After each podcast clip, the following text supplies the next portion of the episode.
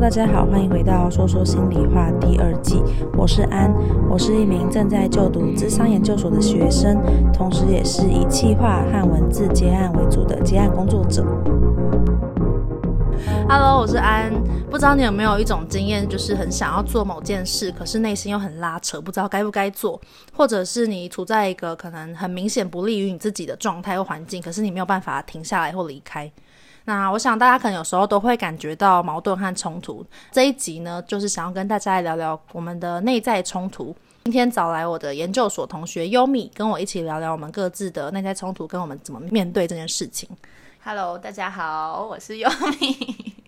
优米是一个很喜欢笑场的人，所以希望他等一下讲话不会爆音。不会啦。呃，今天就是之所以想要做这个主题，是因为。身边的朋友，或者是遇到一些人，他们分享他们一些纠结或是内心痛苦的来源，我发现好像都是来自于他们内心有两个相反的声音在抗衡。举例来说，就是呃，有些人失恋了，明明很难过，又不允许自己难过太久，或者是当他们配合别人的时候，一方面很想要去展现自己，一方面又很想要去配合别人，因此就是在做自己跟配合他人的时候，也感到很拉扯。你有这种经验吗？我觉得我很经常诶、欸，就是我好像很习惯二分某个情绪或是某个状态，然后我就会在两个极端值之间一直来回拉扯，那我就会觉得我真的好啰嗦哦，这样你就会觉得自己很难搞，对不对？对，就会觉得说到底想怎样，就是要这样就这样，要这样就那样，赶快做决定。可是你就觉得嗯，两个我都想要，然后怎么办？你是不是也会期待，就是自己可以果断一点，然后可是殊不知其那那个内在拉扯，让自己很难很快下决定。对，就是我通通常我都会非常欣赏一种人，就是他就是很直接、很很自我的那种人。他觉得他现在是 A，就是 A，他很果断，他绝对不会考虑到另外一个层面的人。我就会觉得他好酷哦，这样。搞不好他其实内心也是经过一番拉扯跟纠结，他才可以很果断做一个决定啊。可是至少他的外面是看不出来的啊。所以你想要做到外面看不出来？对，我觉得那样很帅，因为我就是会纠结很久。就是好像很需要跟别人讨论，可是跟别人讨论的过程当中，又会觉得就很烦。我朋友都会骂我说：“你真的好啰嗦。”这样，你的朋友怎么这么不友善？觉得这种纠结应该蛮可以理解吧？就是我之所以会这么懂那个优米的 OS，是因为我跟优米是同月同日生，我们是同一个星座，然后还同月同日，所以我们就是。嗯，我就我我有时候常常觉得他内心纠结跟我纠结样蛮像的，就是有时候都会觉得看到你好像看到我自己那种感觉。对，但是你的表现型真的跟我很不一样，你表现出来很多时候也会让我觉得你其实没有纠结那么多。当你可以呈现出对我就是这样的时候，我觉得别人就会去尊重你或者是什么，他就不会就比较不会受别人影响。因为像我有时候可能如果我在冲突的两个两个极端是跟其他人有关的。那其他人就会影响我很深。如果他一直把我往那边拉的话，我就会觉得我是不是应该要往那边？但往那边我又会觉得觉得很纠结。那我就觉得，如果你是一个界限很清楚的人，就比较不会受别人影响。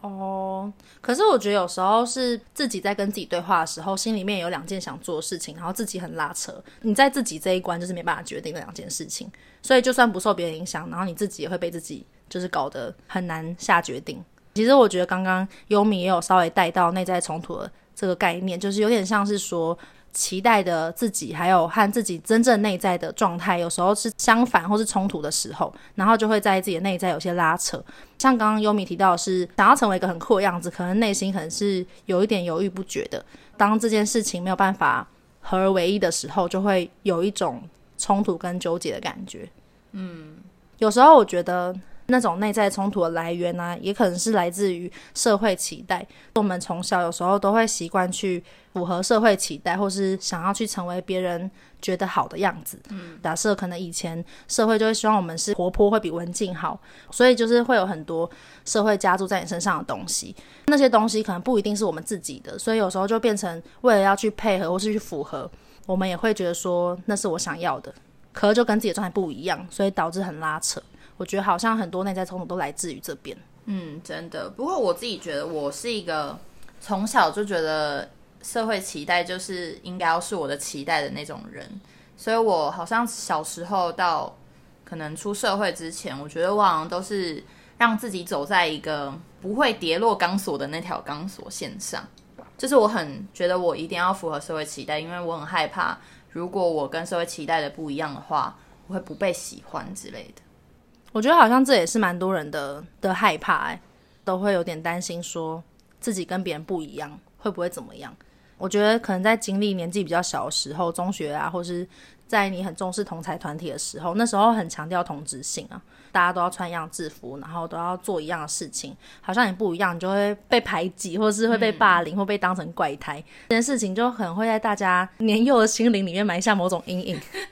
就会很不敢跟别人不一样。对，而且我觉得小时候你会觉得要跟大家一样，要跟大家一样。可是到现在我这个年纪，我就反而会觉得，因为跟大家一样，反而很容易会很迷惘。你会觉得，那那现在我应该要活出自己，那那应该是什么样？然后你反而就找不到那个答案，就会觉得以前是追求一样，现在是追求不一样。然后你在这两个追求里面都都很迷惘，然后都好像不是你自己的那种感觉。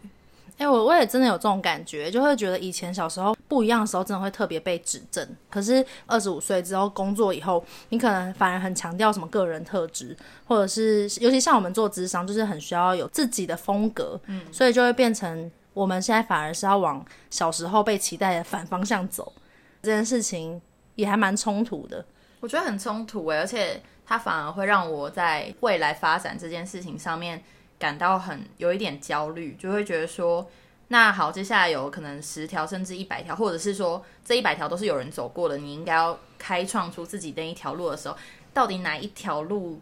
是我要的，哪一条路是适合我的，或者那条路到底存不存在，这件事情都很让人觉得焦虑。我觉得这是不是也跟现在资讯爆炸有关呢？哦，这真的很恐怖哎，因为等一下我跟优米会彼此，我们前面已经有稍微讲到一些，但后面会再讲几个比较实际的例子去分享自己内在冲突的经验。刚刚想到，其实也是我自己还蛮常去勉强自己做很多事情，像刚刚我才跟优米聊到，我的行事历一打开就是爆炸了，然后我朋友就看到说好恶心哦，这是怎样？我就还跟他们说，你不觉得每件事情 check 完之后就很爽吗？然后他们就会觉得，嗯，是没错，但是你这样真的是很累耶。反而我不会自己这样觉得，好像很累。我反而我就会一直觉得我就是要做这么多事。然后刚刚我们讨论到那个社会期待，我就在想，是不是因为我们太想要让自己可能看起来很有成就，或者是太想要把一些外在的好啊，跟一些东西都装在自己身上，所以就一直去从小就一直很 push 自己到那个位置。但是其实相反的一面是，也许可能内在我也很需要休息啊，或是我其实也很累，可是我都让自己没有没有感觉。就是变成，其实我内在有两块这个声音，只是我呈现某一个样子，然后忽略我另外一个样子，然后有时候那个样子就会突然炸裂。假如说我最近压力太大，我就开始不想做事，然后我就会开始极端的想要耍废。可是现在就是不能耍废的时间，所以我就也是在这个时间点上面还蛮冲突的。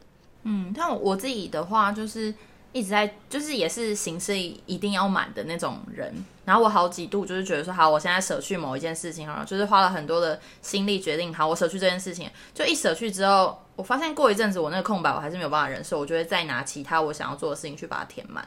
外在大家看起来可能会觉得光鲜亮丽，然后可能比如说很斜杠，做很多的事情。可是其实有的时候，那些成就感的背后，其实还是有一个担心，就是会觉得说，如果我不做这么多，如果我不一直进步的话，我会不会停滞？我会不会被淘汰？甚至会不被喜欢或什么的？我觉得这些声音其实都是有的。就是很多人好像看，就是可能我们这种把自己塞很满的特质，都会觉得你好像很有自信、很有能力，然后你可能不会矛盾、不会焦虑、不会担心。可是其实我觉得某种程度上做这些事情对我来说，就是对于那个害怕自己不够好的一种逃避。就是因为我一直有在进步，所以我可以说服我自己说，嗯，我是。在往好的方向，无论我现在是够不够好的，嗯，所以其实底层是一个焦虑感，对不对？啊，我知道，我觉得好像是一种不安全感，嗯，就是因为像我最近其实刚结束一档结案，然后我前阵子就是在所有事情的爆炸状态下，我还是想要再想一些其他可以赚钱的方式，就是找其他的结案开发新的东西。其实我现在存款还有，可是我好像没有办法忍受我没有收入这种感觉。嗯、然后我就会想说，我真的这么需要钱吗？还是其实那个钱代表什么？就是跟你讲一讲，我觉得好像是那种不安全感的感觉。嗯，就是我没有那些东西，包括钱、成就，然后跟我身上这些，会有一点觉得没有这些东西，你自己很很赤裸，你会很没有安全感。你会这样觉得吗？像像我原本是有，目前是有全职工作的嘛，然后我还有一份兼职，然后课业呢。其实我自己都很怀疑，说我是不是应该要去舍去某一个东西。最近我的工作调成半职了，可是我还是会觉得说，还是很忙，还是是不是应该要把工作嗯、呃、可能离职之类的？可是我就发现我没有办法离职，然后我一直在探索说那个我做不到的那个背后到底是什么？我觉得是我跟我现在的工作有一些可以学习的地方，有一些可以获得成就感的地方，可以在某种程度上被需要。可是如果我把这个东西除去了之后，我很担心，我就因此没有价值，或没有，我就不知道我可以怎么。嗯，让别人认识我，或是我自我介绍的时候，好像少可以讲一项了，我就会觉得，那我会不会看起来很逊？关于收入这一块，我觉得也是，就是无论说今天这个收入到底，其实说不定你离职之后，你可能可以找到赚更多钱的方法，可是你就是会有一个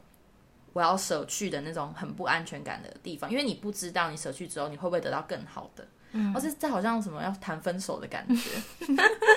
你说下一个会不会更好？对对对。哎、欸，你刚刚在讲那个自我介绍那边，我刚突然鸡皮疙瘩。我想说，我刚刚其实也很想要讲一件事，就是我之前就是在面试的时候，呃，因为行销啊，或是比较偏向是科技公司面试的时候，都会蛮重视你的过往的经历啊，你的作品集这些，就是很现实面的东西。呃，当然偶尔会看一下你的人格特质，可通常就是从从你的谈吐之中，大家就可以知道你什么样的人。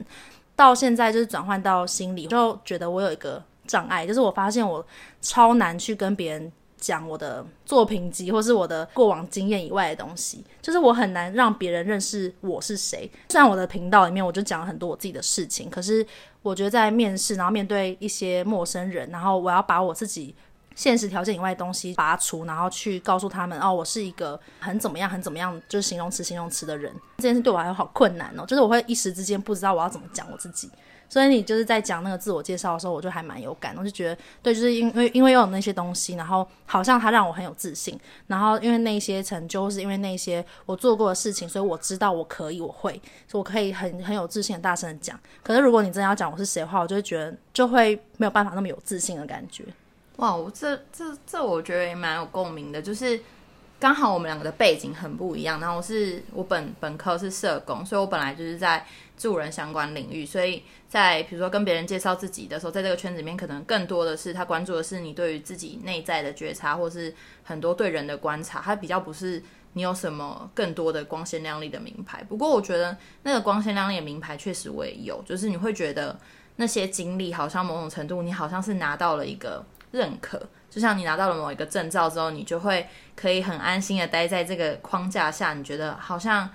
某种程度别人不会把我想象的太差，即便这个证照可能其实它也不代表你就是一个很厉害的人。但是我觉得很多人都会有这个框架，然后它确实也造成了某种错误的跟风，就是你会觉得说，如果我要很厉害，我一定要拿到很多的头衔。可是其实这些头衔反而让我们迷失自己，就是拿到这些头衔之后，每个人其实我们都是很一般的人，但我们习惯了那些头衔之后，我们就没有办法去卸下来，然后去好好的面对说，对，其实我们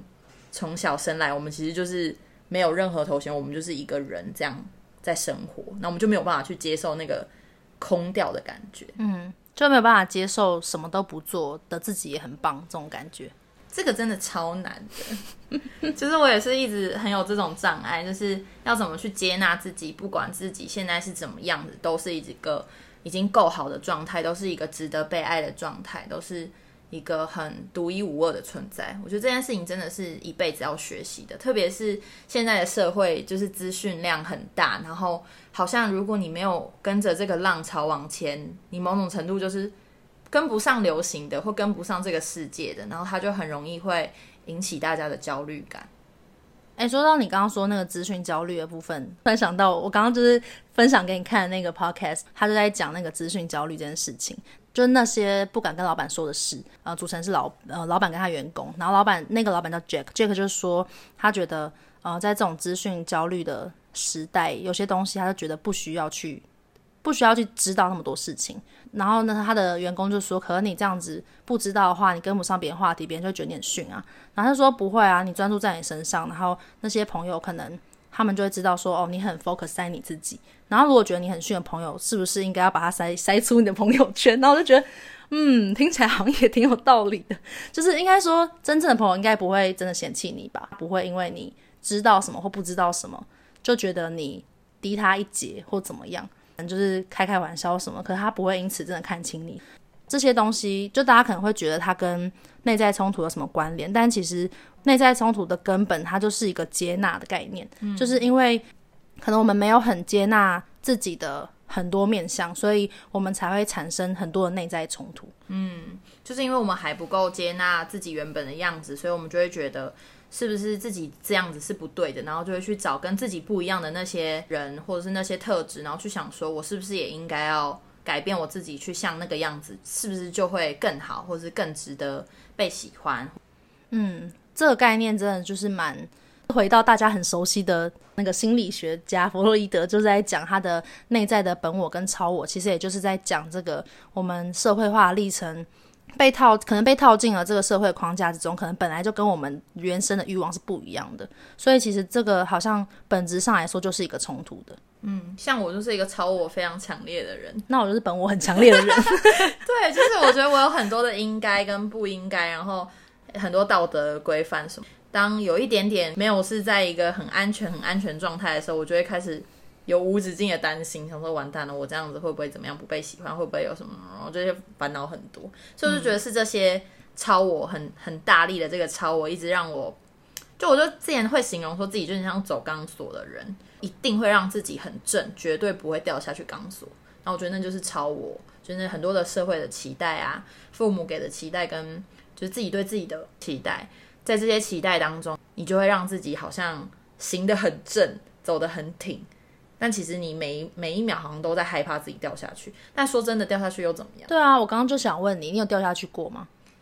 好像没有到真的很很大的掉下去。但我觉得那个掉下去可能就是比如说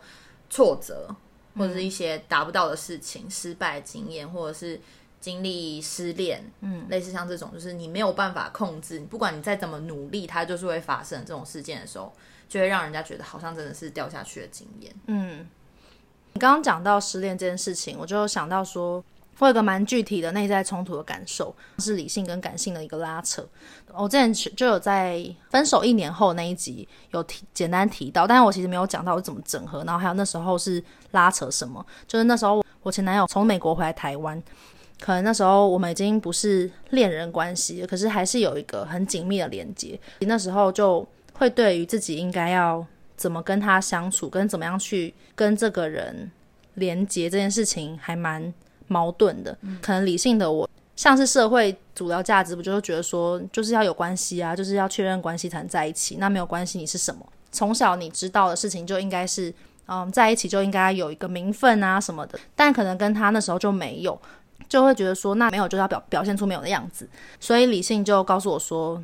呃，我已经不喜欢他了，然后我们就是朋友。可是我后来就在一些过程中发现，我好像有一点太。完全没有任何感受，把我自己的感性就压制在地上，完全不让它有出现的机会。后来我就跟自己就做了一个整合的练习，就是完形学派有个空语法，就是有点像是把理性跟感性叫出来对话的感觉，自己会扮演理性跟感性的声音，然后对话，才发现那时候的感性的我其实就会觉得跟他相处也没有说爱或不爱，可是就是是有感动的，只是想要感受这一切而已。然后理性就是会担心感性的自己受伤，就会觉得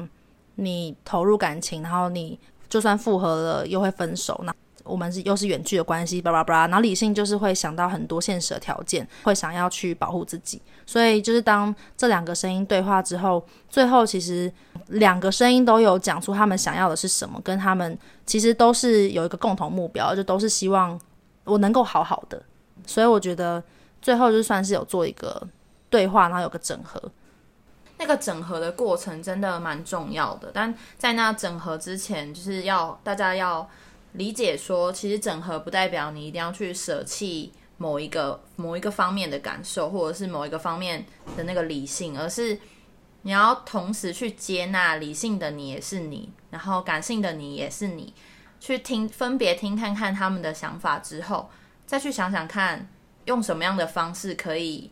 折中，对，就是让他们一起，就是变成伙伴的关系，然后好像你跟这两个分开的，你可以变成是一个联盟，一起去往往前进。嗯，我觉得其实就很像是你在跟别人有冲突的时候，A 有 A 的立场，B 有 B 的立场，可是你们不是说一定要完全按照 A 或 B 的走，就是你们也会去协调讨论各退一步的方式。我觉得跟自己内在整合也很像这样。嗯、呃，像我当时理性可能就觉得我就是很确定我没有对他有感觉，我就是要跟他当朋友，那就是不能复合这样。感性其实也没有说我就是要复合啊，感性就只是想要感受。那我是不是能够告诉我的理性说，我也没有一定要怎么样，我只想要能够好好感受，然后就算受伤我也承接得住自己，所以可能就变成最后就是，那我就顺其自然相处，然后如果遇到危险的话，我也会懂得保护自己，可是我还是可以感受，然后我的理性也同时就是一起参与，就有点像是找到第三个选择的感觉。嗯，我觉得我刚刚想到，就是因为我自己也有那种理性跟感性之间的那个冲突，然后让我想到，我觉得某种程度理性的我们，其实它其实在我们内在是扮演一个。保护自己的角色，就是它是帮助我们在遇到危险的时候，或者是不知道该怎么办的时候，让你可以保持在一个很很不错的状态。像我自己理性的我的背后就是一个很严厉的我，他会一直去呃控制我，或者是会去嗯盯着我要往某一个道路走。但是感性的我的背后，它其实代表的是某种程度很脆弱的我，就是情感很充沛，很容易。难过会有很多负面情绪的那个我，所以我们理性的我觉得想要出来保护那个感性的我，但在保护的过程当中，有的时候一不小心就把感性忘掉，或是把它关在某个房间里面不让它出来，然后我们就会变得好像丧失了感觉。但我觉得在那个整合的过程当中，就是理性要去接纳感性，感性也要去选择某种程度去相信理性是。在保护自己的，嗯，然后这两这两方才有机会可以去和解。我觉得很多人是会想要去，像你刚刚提到那个排除，就是我会觉得某个部分的我是不好的，然后你用不好的想法去看待它，然后就很想要把它跟自己切割。然后我其实还蛮印象深刻，我以前对于一些负面情绪我都觉得不好，所以我就完全不去接触，最后我就变得超焦虑。那些焦虑里面可能有害怕、不安，或是一些比较脆弱的情绪，可我都完全不想接触，然后它就变成一团很复杂、很大的东西。直到后来，可能在智商的历程之中，就是慢慢去拆解说，说哦，原来这个是什么，那个是什么，那是害怕。然后那些情绪，他们都是想要被看见而已，他们没有想要做什么，他们可能只是想要提醒我某些事情很重要，然后想要提醒我去重视，或者是有动力等等。他们其实有一些好的用意，而不是就是要让我们变得很糟或什么的。嗯，而且这两个的整合好像。我觉得它会是一个一辈子的事情，就是它不是说你好像整合了一次之后你就成为了一个全人。因为像我最近也是觉得说我的理性突然又变得有点大，然后我的感性就是好像又变小的感觉。那我就一直在思考说，诶，是什么原因让我又有这个变化？这样，因为我其实自己自认我从小其实是一个超级感性的人，就我是一个很爱哭的人，然后我完全没有办法。藏住自己的情绪的那种人，就跟你很不一样。好像我觉得我超羡慕这种人的，可是这种人就有的时候就就就就没有很好啊。我就会觉得这样子会让人觉得就很真实，然后可以跟他很贴近。现在这样会这样子看啊，可是我我懂，就是成长过程中别人一定会觉得你这样太情绪化或什么有的没的，会吗？我觉得我是从人际上面学到这点，很感性的那个你，很愿意去跟别人产生连接，然后很。容易相信别人，然后这一块的我，其实，在人际上面，或在我父母对我的期待，其实也有一点点不一样。就是我的家人会觉得说，比如说，哎，人家对你一点点好，你就觉得就好像那种赴汤蹈火，或是你的所有的情绪，你所有的期待，就是跟他保有很很深的连结，然后你的情绪也会就是受着他就是高高低低这样。他们觉得这其实是一个危险的状态。其实我后来在人际上也有经历过。就是你其实是很掏心掏肺的，然后用最嗯最真实、最感性的那个你跟人家互动的时候，其实某种程度想要伤害你的人，其实他会变得蛮容易的。我自己的经验是这样，嗯、就是因为他知道可能怎么样会让你难过，怎么样会让你嗯、呃、不好受，所以他就可以用这样的方式去攻击你，或者是在人际上面让你感受到不舒服。我自己就是有了这些经验之后，我发现好像。当我不在一个环境里，可能他安全感没有那么高的时候，我很多时候会选择就是让理性的我出来做主，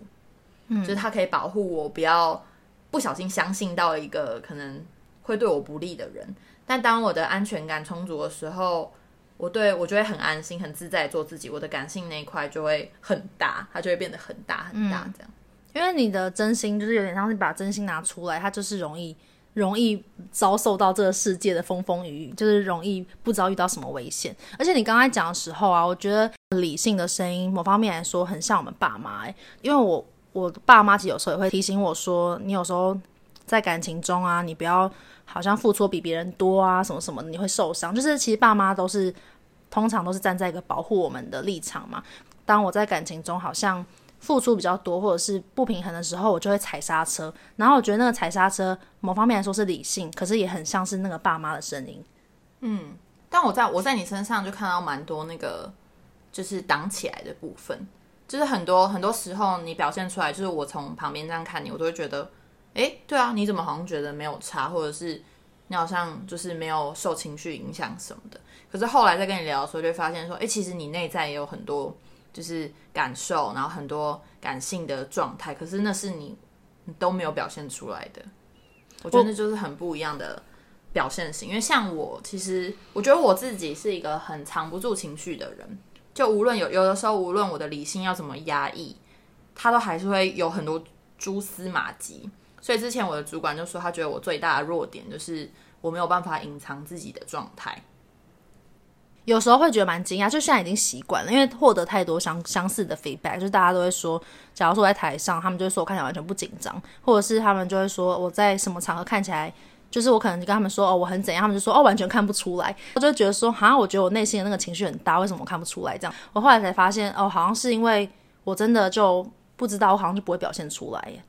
最近一次的那个例子就是那个报告的事情，你要跟大家说一下，就是你。哦，就是最近刚刚提到事情很多，压力很大，然后因为不让自己休息，所以那个内在就开始反反抗，我就开始出包。那个报告就其中一个出包案件，我就觉得很奇怪，因为我平常就重要的事情会记得那件事情，就是我一开始记得是那一周报告，然后后来不知道怎么样的，我又觉得好像是下一周，然后最后发现其实就是我原本以为那一周，所以总之那一次我就完全没有准备准备 PowerPoint 这样，然后我就一个觉得说，嗯。怎么会这样子？那种感觉。对，但你那天表现出来的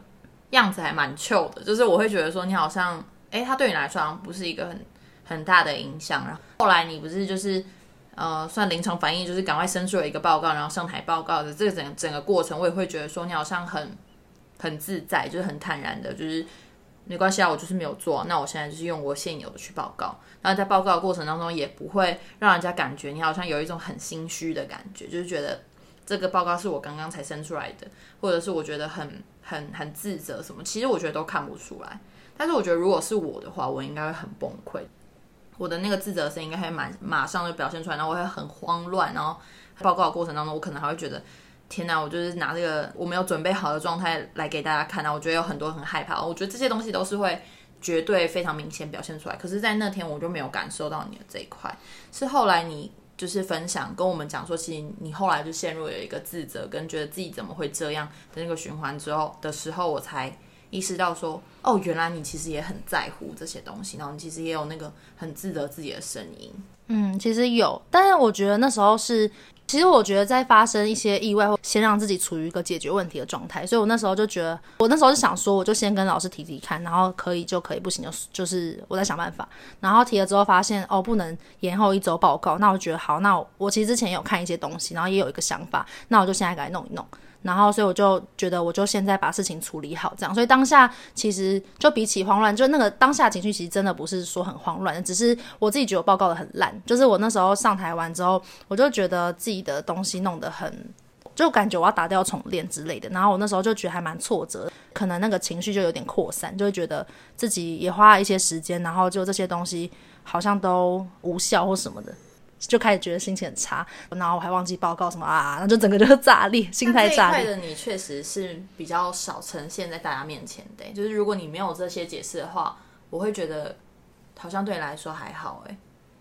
哦，你说，嗯，我甚至也不会觉得你自自己对自己当天报告的评价是不好的，真的吗？对啊，就是你没有任何一点破绽，让人家觉得。就虽然我们同一天生，然后某些特质真的很像，可是表现出来的样子真的很不一样。我觉得你那个把自己感性收起来的那个部分做得蛮好的。可是你不觉得这样会让人家觉得很有距离感吗？会吗？还是你觉得还好？可是我觉得这就是一种懂得保护自己的一个面相吧。因为像有的时候我就会觉得，当大家对你都可以一览无遗的时候，有时候会是好事，有时候也会有点危险吧。如果我们俩是一个人的话，我们俩就会冲突。吧，因为其实我们内在都有两，我们互相两个声音，只是然后你的刚好是那个感性比较多，然后我是理性比较多，我就会比较好像会感性被理性拉着走。我有时候会勉强自己做很多事情，可能我感性想要耍废耍懒的时候就不允许，或者是我想要表现出情绪，或是想要被安慰的时候，然后我也没办法。然后可能你的话，你可能就会觉得你想要隐藏自己，或是想要保护自己的时候，你可能就会也没办法做得很好，然后你就会自直接炸出来这样。我们俩是需要整合一下。就如果我们两个这部分可以加起来除以二的话，可能会蛮不错的。嗯，那当然，如果回到今天的主题，我们其实就是要接纳我们自己原本就是这个样子。所以我们俩不要打架了。我们俩为什么可以当好朋友？好神秘哦。因为我们还是有很大一部分很像啊。嗯，可其实不同也可以当朋友啊。今天呢，有稍微跟大家分享我们各自的内在冲突的经验。呃，我们也有讨论一下自己是如何面对内在冲突，鼓励大家有机会的话，可以把自己内在冲突的声音想象他们对话，或是跟自己对话，去问问看自己这两个声音想要的是什么。我也有一个方法可以，就是跟大家分享，就是也可以用写的，就可能现在很冲突的是 A 跟 B，那你先让自己用 A 的角色去把它写下来，你的所有想法，你就很自由的把它写写出来，然后写完之后，你再。让你自己成为 B 的角色，然后再把它写出来，然后最后你再用自己的角色把它写出来，然后你最后再回去读这三个的差别。我觉得这也是一个去协助大家去厘清自己内在冲突，跟尝试去做一些整整合的一个方法。最后呢，就是我觉得对于每个人来说都很重要的是，嗯、可以厘清一下到底你现在身上所具有的，或是。你在追求的事情，到底是你真正想要的，还是别人期待你，或是别人加注在你身上的东西？有时候厘清清楚自己真的想要的是什么，还蛮重要的。嗯嗯，那最后最后就是四月十八号的时候呢，会有一场活动，然后会是呃透过绘画或是艺术创作的方式去探索，引导大家可以也有机会去做一个内在冲突声音的对话。那如果大家自自己尝试了觉得很有趣，或是对这个主题很有兴趣的话，也欢迎可以参加我们的工作坊。然后你可以宣传一下你们节目。大家如果听太多这种心理的东西会有点累，需要听一些干话啊、舒压的话，也可以去 Pocket 搜寻我们的频道。我们的频道叫做哈什么啦？他们真的就认真在讲干话，你就会看到另一个很不同面向的优米。很多时候我们要很认真的去聊心理的这些状态，很多时候我们也要放空自己，就随便乱说、随便乱笑，笑得很吵都没有关系。嗯，就是这就是一个整合的概念。所以听两个节目就是一种整合。现在最后结论还是导向宣传部分嘛？OK，喜欢这一集的朋友们就欢迎帮我分享，然后到 Apple Podcast 留言。我们这一集就到这边，大家下次见，大家拜拜，拜拜。